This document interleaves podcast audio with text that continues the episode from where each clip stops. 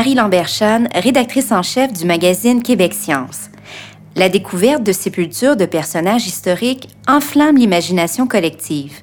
C'est aussi une perspective qui, disons-le, enthousiasme nombre d'historiens et d'archéologues. Nous avons pu le constater dans notre dernière série balado, L'énigme Maisonneuve, où nous avons retracé l'épopée d'historiens à la recherche du tombeau de Paul de Chaumédé de Maisonneuve. Fruit du hasard, au même moment où nous lancions cette série, le journal Le Devoir défrayait la chronique avec un article sur le tombeau de Champlain. Après l'avoir lu, je l'ai tout de suite partagé à mon collègue Sylvain Lombroso, le réalisateur et narrateur de la série L'énigme Maisonneuve. Sylvain, bonjour. Bonjour Marie. Tu étais au courant de, cette quête euh, quasi mythique du lieu de sépulture de Champlain? Oui, bien sûr. Je savais que dans la ville de Québec, euh, on avait la même euh, volonté, qu'on voulait absolument retrouver le, tombeau du fondateur de la ville. pour rappel, ce héros mythique, donc Samuel de Champlain, est mort en 1635. Et lui, contrairement à Paul de Chaumeday, il est mort à Québec et il a été enterré à Québec. Euh, j'avais notamment écouté, en fait, pour cela, pour découvrir ce sujet, euh, un reportage enregistré par Radio-Canada dans les années 70, où on entend un certain René Lévesque, euh, qui avait annoncé à tout le monde, à l'époque, qu'il était à deux doigts de retrouver la fameuse sépulture. Attends, le René Lévesque Notre René Lévesque? Non, un homonyme juste. Un archéologue amateur qui a beaucoup œuvré dans ce sens. Alors je précise amateur parce qu'en vrai, il était géographe.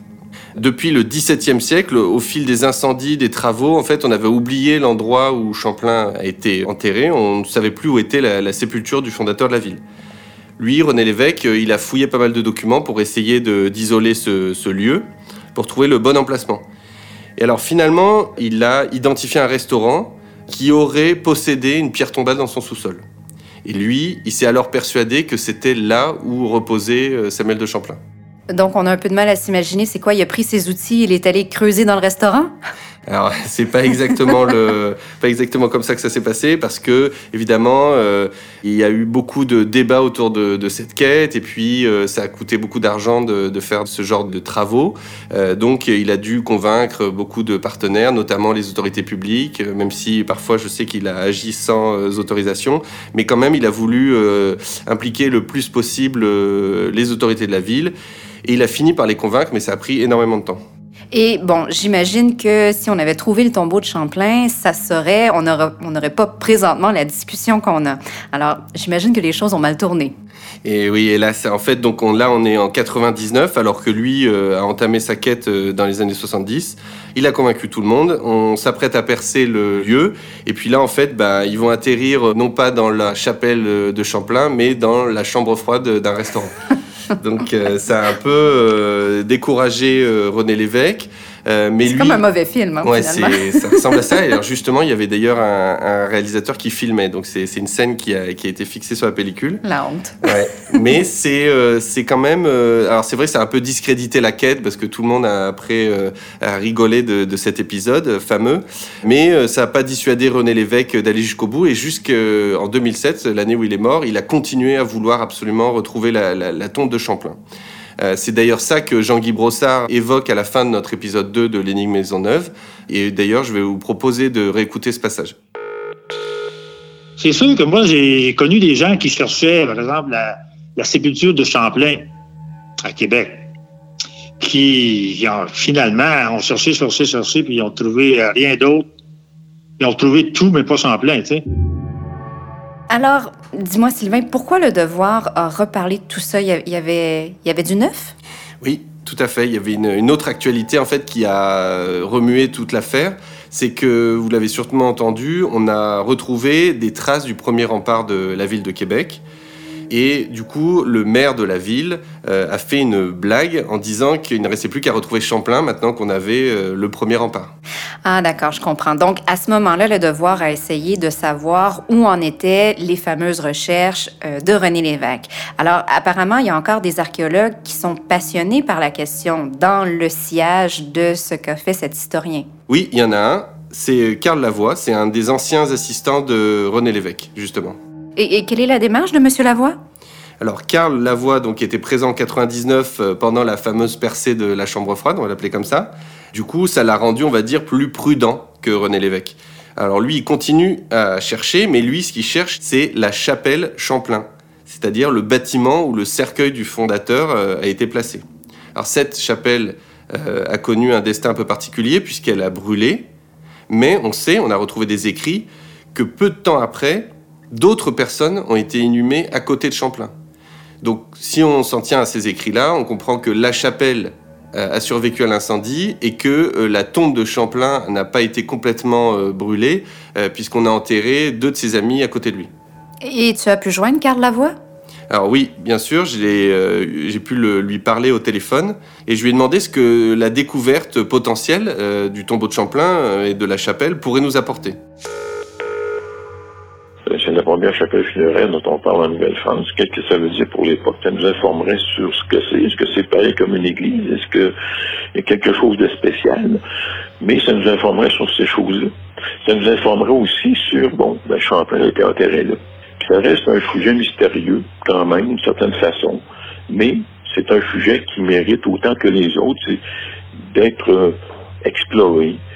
Dès qu'on trouve un mur quelconque dans le Vieux-Québec, qui serait même dans cette ère-là, qui daterait de 1600, 1635, 1634. On s'ébahit, puis c'est formidable, on apprend quelque chose. C'est complètement euh, déphasé par rapport à, euh, à la connaissance scientifique qu'on peut tirer de ça. Puis on peut espérer trouver des éléments euh, euh scientifiques qui vont nous éclairer sur Québec à cette époque-là. C'est pas tellement Champlain, à mon avis, qui est important là-dedans. Ça sera un plus parce qu'on saurait où est enterré notre fondateur, le fondateur de Québec. Mais ça nous informerait sur l'organisation, comme je vous le disais, de la ville, de plein de choses. On aurait des artefacts autour de ça probablement. Donc, pour Carl Lavoie, on pourrait faire des découvertes scientifiques autour de la sépulture. Euh, il semble aussi penser qu'on délaisse Champlain. Il t'en a parlé? Oui, alors pour lui, c'est clair, on écarte Champlain pour des raisons politiques.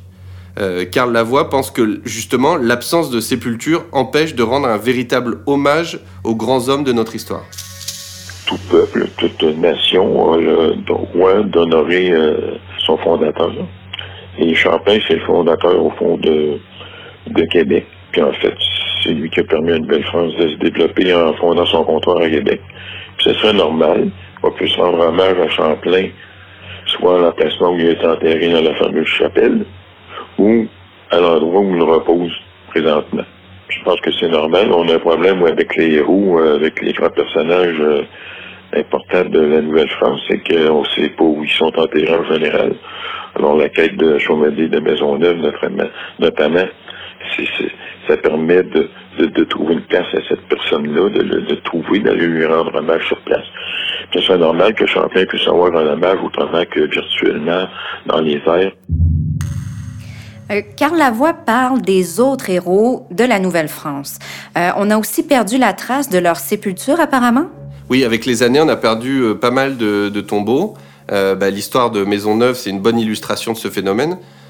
Pour rappel, contrairement à Champlain, donc Chomedey est rentré en France. il a passé la fin de sa vie à Paris dans une congrégation religieuse. Il a été enterré là-bas, mais ça, tout le monde l'avait oublié. Donc il y a eu longtemps en plus un désintérêt total pour l'histoire des fondateurs de la Nouvelle-France. Donc euh, c'est ce qui explique que finalement personne ne se souciait de la localisation du tombeau. Mais depuis, les choses ont quand même changé. Il y a des Québécois qui ont choisi de, réagir pour euh, arrêter ces disparitions. Et ils ont créé une organisation euh, qu'ils ont appelée l'écomusée de l'au-delà. Quel nom pour le moins original. Qui est derrière cette appellation étrange? Alors c'est un certain Alain Tremblay, euh, il est à Montréal et il s'occupe depuis 91 de protéger le patrimoine funéraire de la province. Alors pour revenir au fondateur de la métropole québécoise, sachez qu'Alain Tremblay a participé au démarrage du projet pour retrouver le, tombeau de Paul de Chaumenet, justement. Il était là au tout début. Tu dis démarrage, euh, donc je dois comprendre qu'il n'est pas allé jusqu'au bout? Alors oui, pour une raison que je trouve assez originale, euh, il n'a pas poursuivi ce projet. En fait, euh, le groupe qui cherchait euh, Paul de Chomedey avait promis aux autorités à Paris, même au maire de Paris, que s'il retrouvait le tombeau, il s'engageait à ne pas le rapatrier à Montréal. Il le laisserait sur place. Et lui, Alain Tremblay, c'est quelque chose qui le heurtait profondément. Lui, voulait le ramener à Montréal. En archéologie, c'est toujours préférable de laisser les, choses, les artefacts, si on veut, euh, in situ. Je suis bien d'accord avec ça, c'est une idée que je partage, mais euh, à l'occasion, on peut transférer des sépultures, puis toujours l'occasion de, de, grandes cérémonies euh, très touchantes. C'est vraiment étonnant. Il y a donc des Québécois qui se passionnent pour les sépultures et particulièrement pour celles des fondateurs de la province euh, ou de ces villes. Euh, Alain Tremblay a d'autres interventions célèbres à son palmarès? Oui, alors il y en a une dans laquelle il s'est euh, impliqué personnellement. C'est par exemple le transfert des cendres du général Montcalm. le fameux général qui est mort pendant la, la, guerre de Sept ans en 1759 sur les plaines d'Abraham. Alors lui, il s'est euh, occupé du fait que euh, on voulait transférer les cendres de Montcalm de la chapelle des Ursulines, là où il a été enterré après sa mort, jusque dans un mausolée bâti euh, dans un cimetière de Québec parmi ses soldats. Donc aujourd'hui, il y a ce, fameux mausolée qu'on peut voir à Québec. Donc c'est vraiment exactement ce genre d'opération que vise Alain Tremblay. il attache beaucoup d'importance à la préservation des lieux funéraires. Parce que pour lui, en fait, euh, pour honorer la mémoire des défunts, ben, il faut être proche de leurs cendres ou de leurs dépouilles. C'est très important pour lui et pour beaucoup de gens. Il n'y a pas quelque chose de religieux là-dedans? Alors justement, euh, dans le cadre de l'écomusée, Alain Tremblay organise des visites guidées à Montréal, si ça vous intéresse.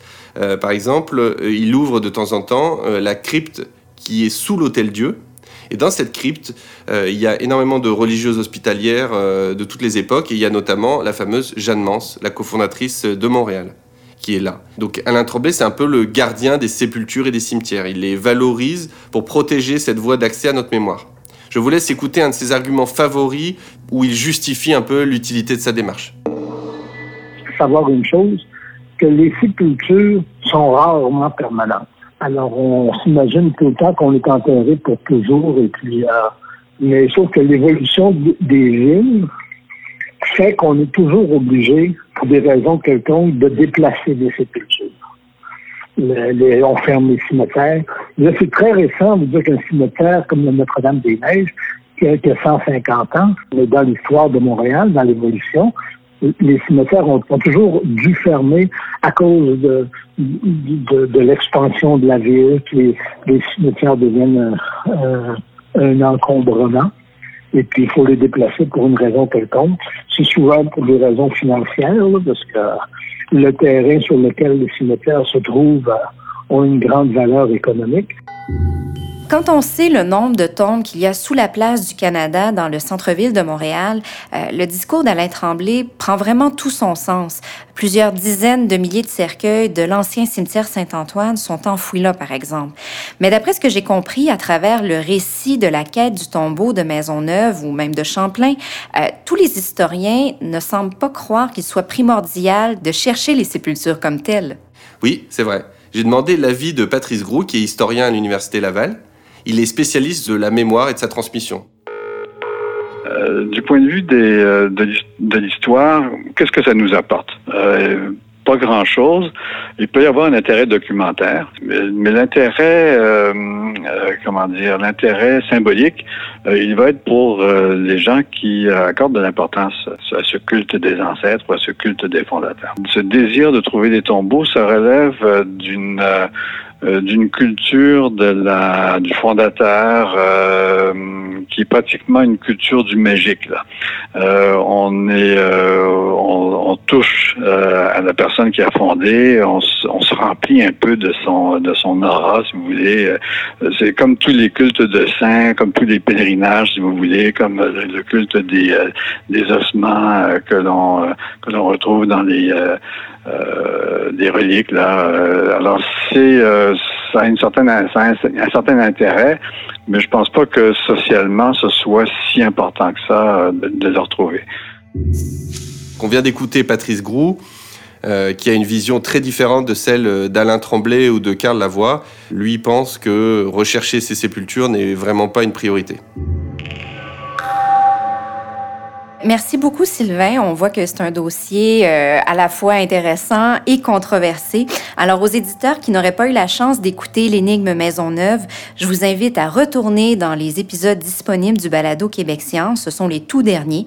Ils sont également disponibles sur le site du magazine au www.quebecscience.qc.ca sous l'onglet Balado. En passant, je vous invite à explorer nos anciennes séries qui sont tout aussi passionnantes et aussi à suivre nos prochains projets. D'ailleurs, dès le 11 février, nous dévoilerons un nouveau balado intitulé 20 qui réunira des entretiens avec des femmes qui travaillent en sciences et en technologie qui, comme le dit l'intitulé du balado, ne forment que 20% de la main-d'œuvre dans ces secteurs. On vous promet des récits euh, inspirants, euh, hyper intéressants, euh, des émotions, des larmes. On lève le voile sur le quotidien de ces femmes, de ce qui les a menées à faire carrière dans ces secteurs qui sont euh, parfois très difficiles pour elles.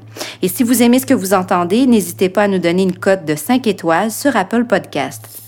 Ce balado est une coproduction de Québec Science et de Sylvain Lombroso. Prise de son Daniel Capeille, musique et mixage David Lavesse. Ici Marie Lamberchan, merci d'avoir été des nôtres. À la prochaine.